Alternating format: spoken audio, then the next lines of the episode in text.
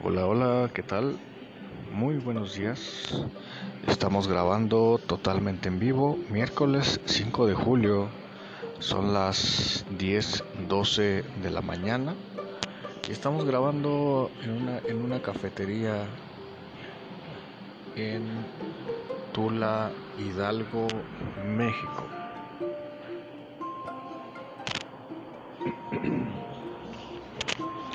Y bueno, pues el tema que quiero abordar el día de hoy es un tema que un tema que va ligado a la conclusión de que el universo requiere de, de Dios como causa primera, como causa primera.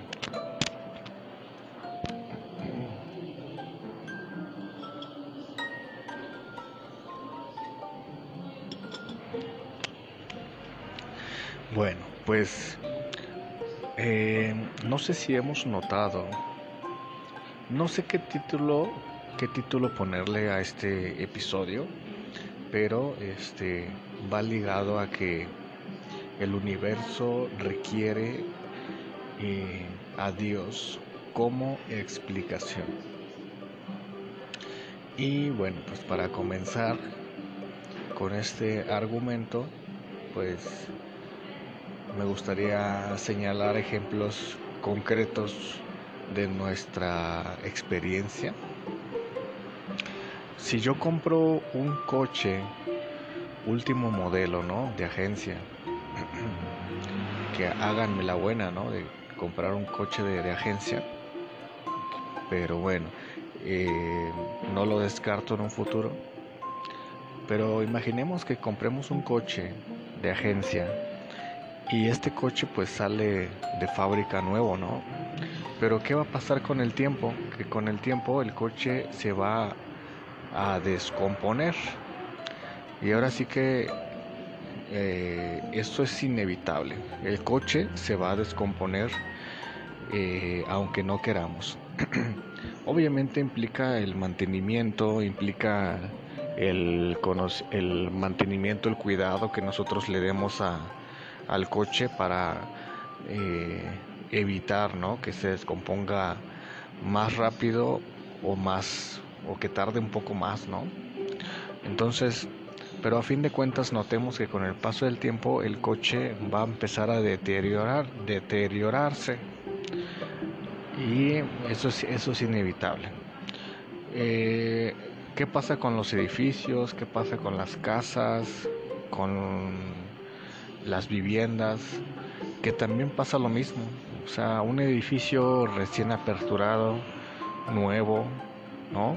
Este, a fin de cuentas, con el paso del tiempo, pues ¿qué va a pasar? Va a haber, va a haber grietas, va a haber este desgastamiento de los cimientos, de las paredes, este, pues en sí el bloque pues se va o, o con lo que se está construyendo pues tiende a deteriorarse. Entonces, ¿qué pasa con la energía, la energía del el mundo? Eh, ¿Qué pasa con la energía que es natural? Por ejemplo, el, agua, el aire. Eh, el aire cada vez está contaminando más, el agua cada vez está contaminando más, eh, y así podemos irnos, ¿no?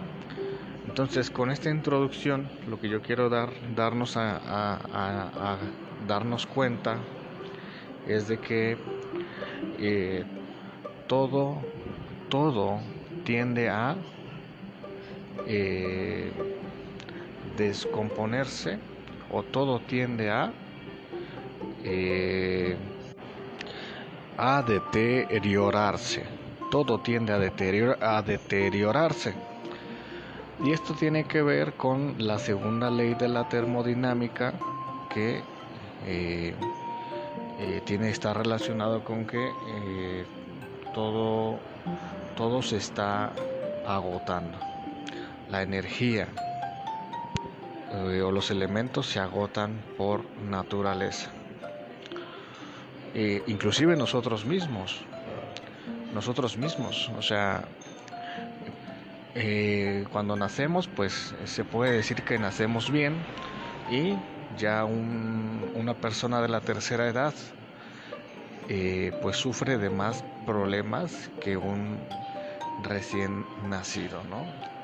Ya tiene presión arterial, ya tiene eh, diabetes, colesterol, todo porque con el paso del tiempo se, el cuerpo se deteriora también.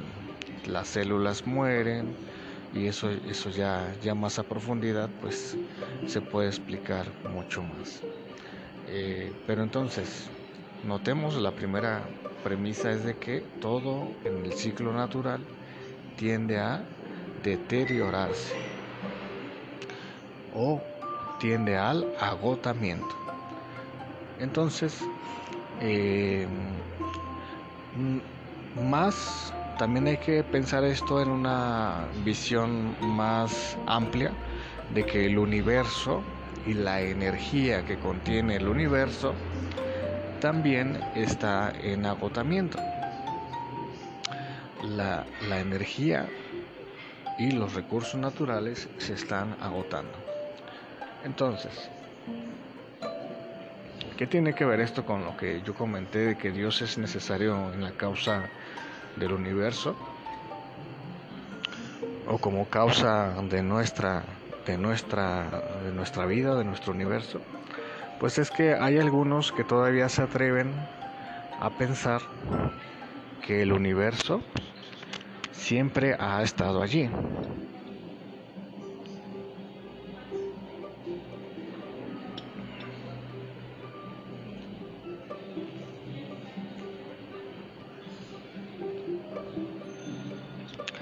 Está bueno el café, ¿eh? Entonces, algunos se atreven a pensar que el universo siempre ha estado allí. O lo que es, en otras palabras, es que el universo es eterno.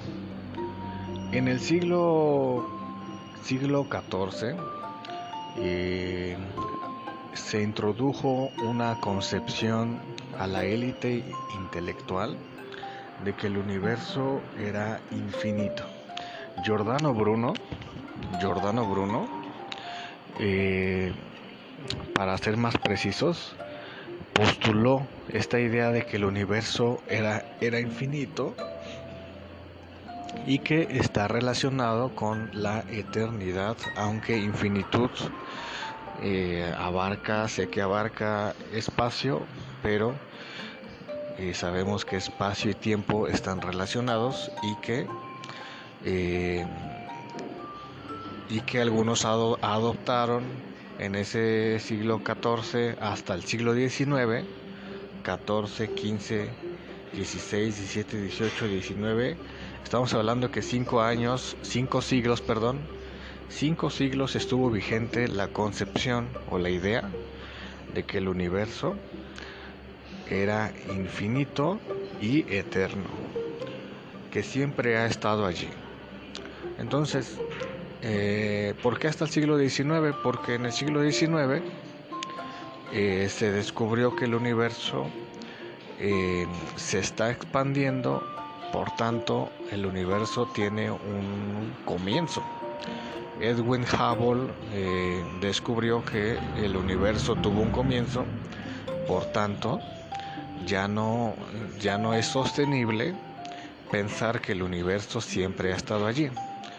Por principios o por razones filosóficas o lo que implica que el universo haya tenido un comienzo, implica que tuvo una causa y también porque eh, por razones científicas si el universo eh, se está expandiendo, pues eh, regresión de sucesos eh, necesariamente tiene un comienzo. Y eh, con lo que yo vengo comentando anteriormente en este programa es que si las, los recursos naturales y todo tiende al agotamiento,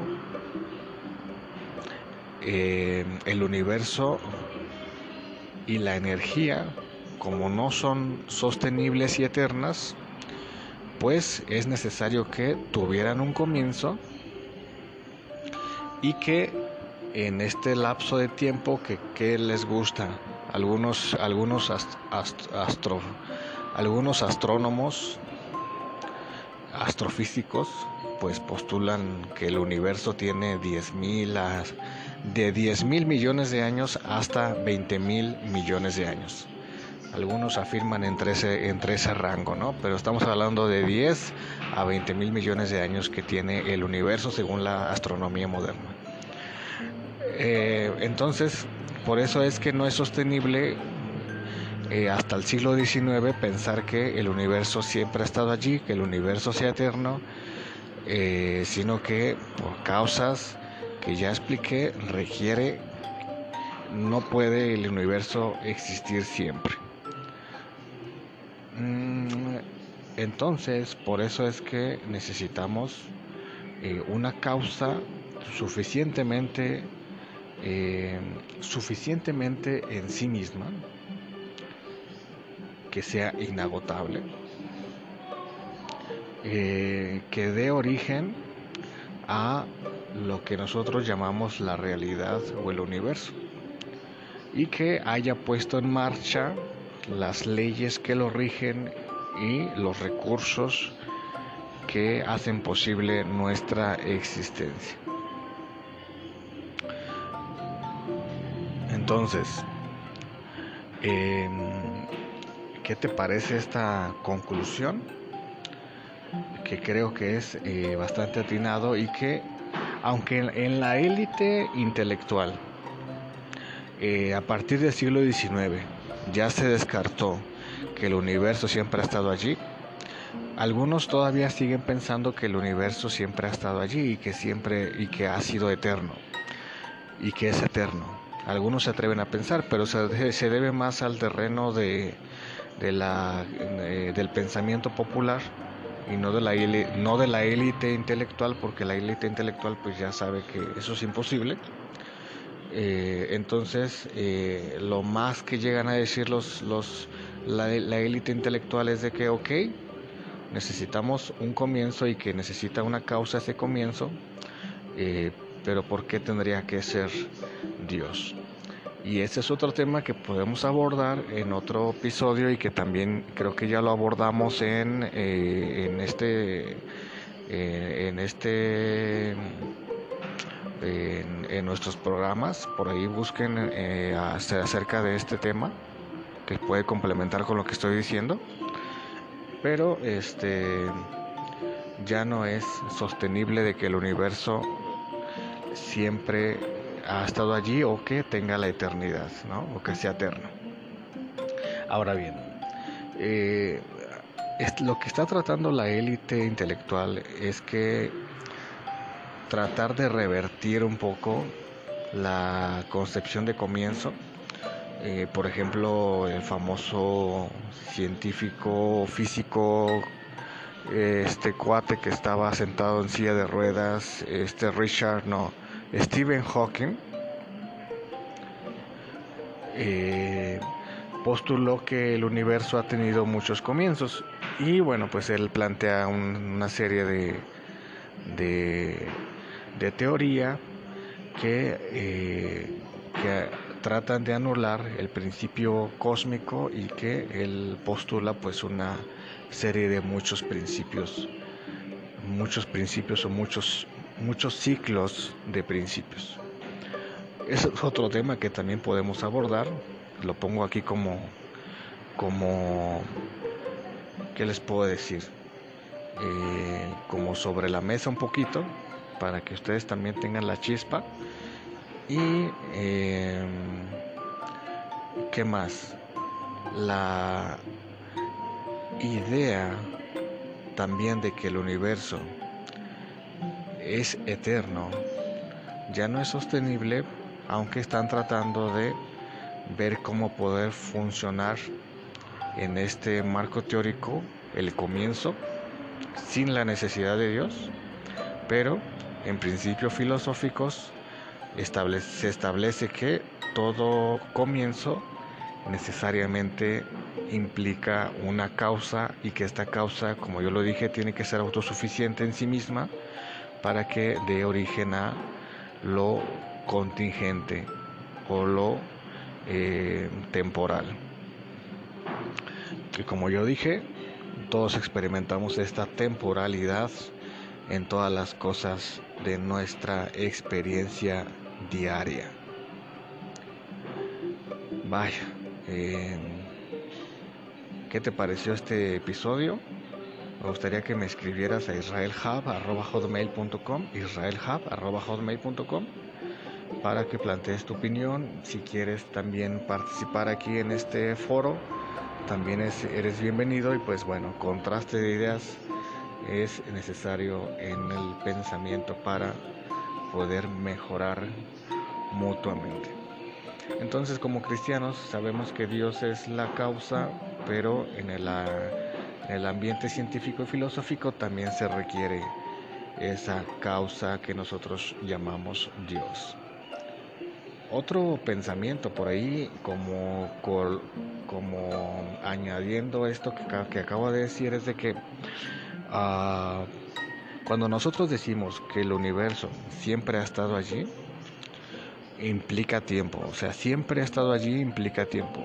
Podríamos decir que si nosotros depuramos nuestro comentario de que algunos piensan que el universo siempre ha estado allí como eternidad, estamos mal.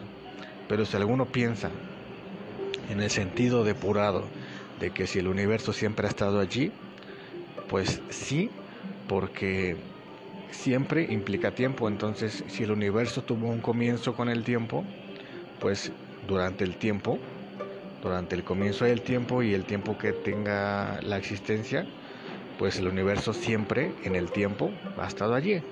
Entonces, pero no antes del siempre o no antes del tiempo.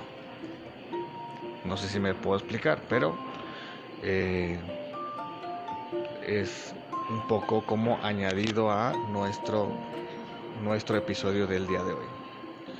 Soy Javes Ramrod eh, del proyecto Fesofos y bueno, pues saludos a Kim Delgado por allá en México, a todos los que nos escuchan en varios países. Queremos saber tu opinión. Te dejo hasta la próxima.